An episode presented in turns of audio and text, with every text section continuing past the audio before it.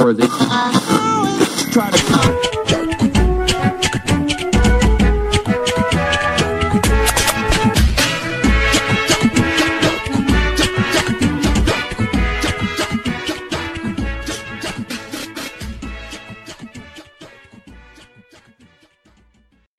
Olá, meu nome é Juliana e estamos começando mais um programa da Rádio Mulheres de Classe, a voz da mulher trabalhadora. Hoje estamos apresentando o segundo episódio da nossa série especial em apoio à candidatura de Fábio Melo, do PSOL, para prefeito e Hamilton Moreira, do Partido Comunista Brasileiro, para vice-prefeito na cidade de Cubatão, aqui na Baixada Santista. Oi, Hamilton, bem-vindo ao nosso segundo episódio, é um prazer ter você aqui de novo. Eu sei que você já se apresentou no último programa, mas fala um pouquinho de ti de novo aí, só para quem está chegando agora. Olá, Juliana. É um prazer estar novamente aqui com a equipe do Mulheres de Classe. E aí eu já mando a saudação né, a todas as ouvintes e todos os ouvintes. Espero que a gente consiga fazer um bom bate-papo no episódio de hoje.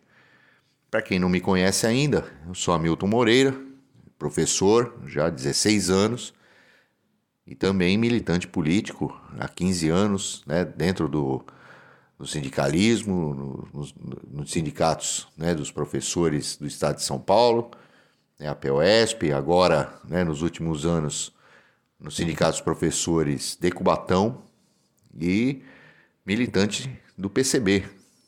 A gente já está aí há um bom tempo nessa estrada aí, construindo o poder popular e a revolução no Brasil. Muito bom, camarada. Obrigado por participar aqui do programa com a gente. Bom, hoje a gente queria começar falando um pouquinho com relação ao esporte.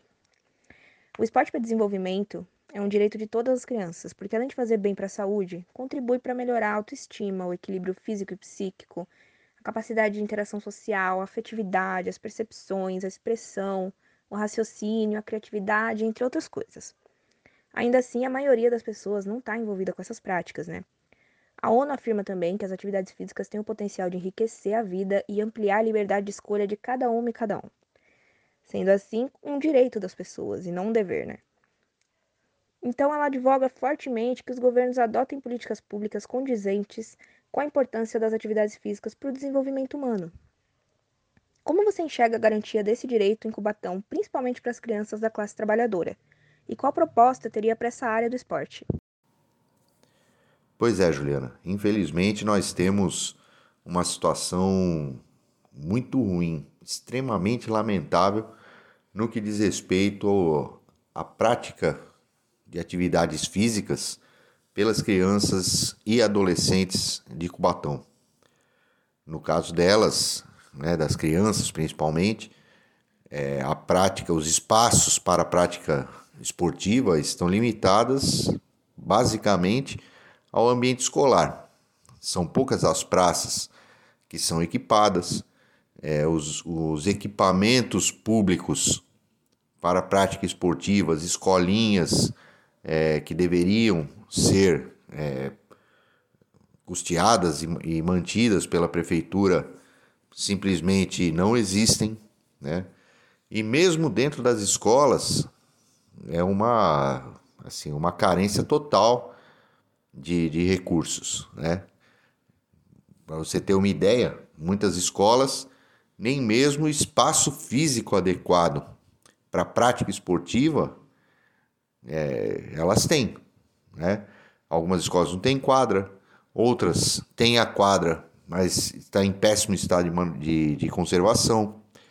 E em todas as escolas faltam materiais adequados para a prática esportiva, não só dos jogos coletivos, mas também é, é, para outras né, atividades né, do, do âmbito do, do, do atletismo, ou mesmo das próprias brincadeiras infantis, e principalmente os equipamentos de segurança para a prática esportiva, colchonetes, é, é, steps, enfim.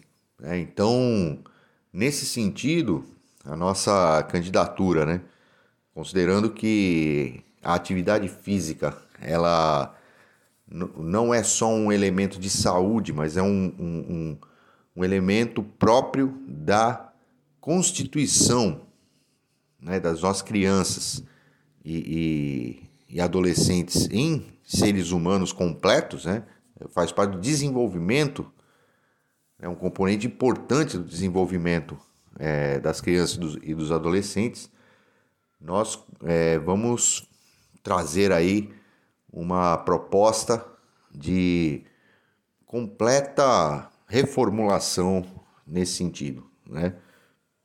Refor reformular os espaços é, esportivos escolares, né? As quadras, adequar os espaços é, onde se pratica atividade física nas escolas, equipá-las com, com material né? É, adequado para se desenvolver as atividades, né?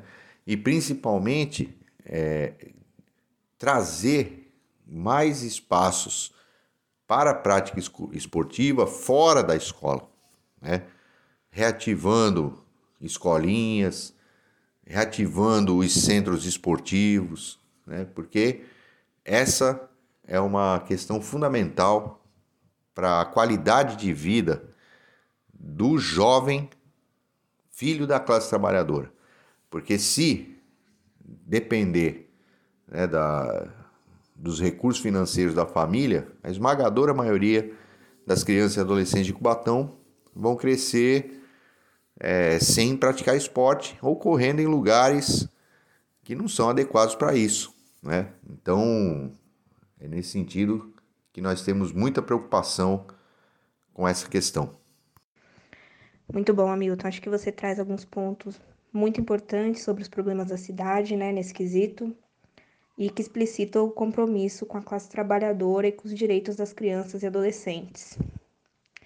Bom, antes de voltar ao esporte, a gente queria falar um pouquinho também sobre cultura na cidade. Recentemente saíram duas matérias no, no site do Jornal Tribuna, né?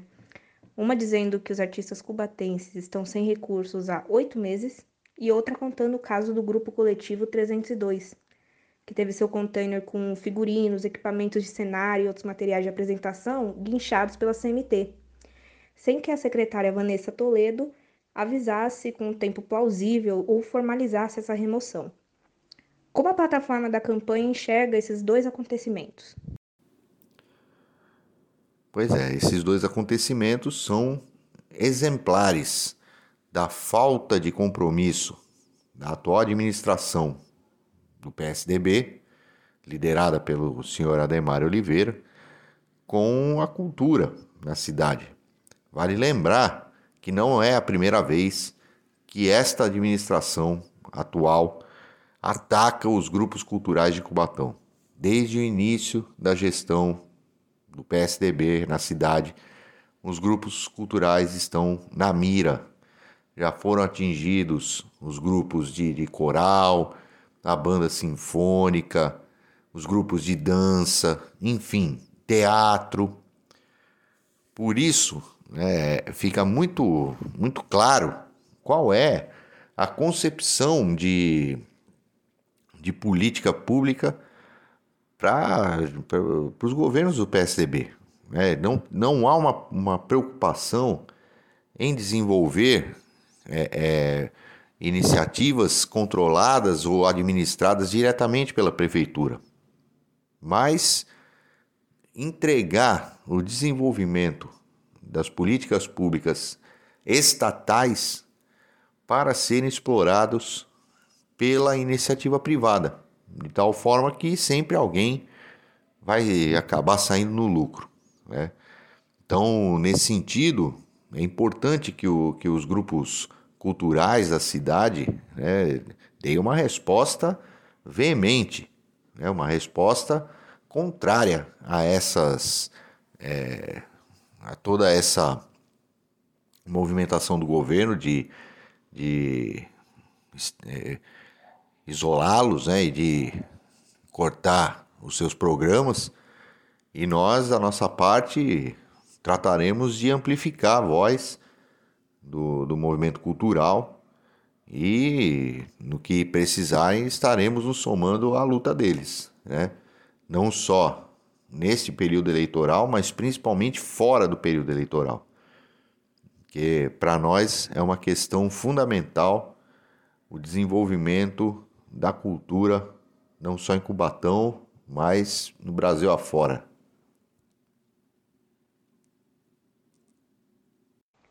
É verdade, Hamilton. É um exemplo de descaso, né? Com algo que é um direito fundamental, tão importante quanto é a cultura. Bom, nós temos aqui uma última perguntinha, voltando para o esporte. A campanha tem feito lives semanais e de hoje fala justamente dessa diferença social que traz a prática, o treino e o cotidiano do esporte de alto rendimento, que em Cubatão e em todo o Brasil é um privilégio de difícil acesso, né? Que pede bastante sacrifício financeiro de boa parte dos atletas. Mesmo quem já é reconhecido dentro do esporte não consegue viver dignamente dele. Isso porque as práticas esportivas no Brasil são inacessíveis para boa parte da classe trabalhadora, mesmo que em caráter recreativo.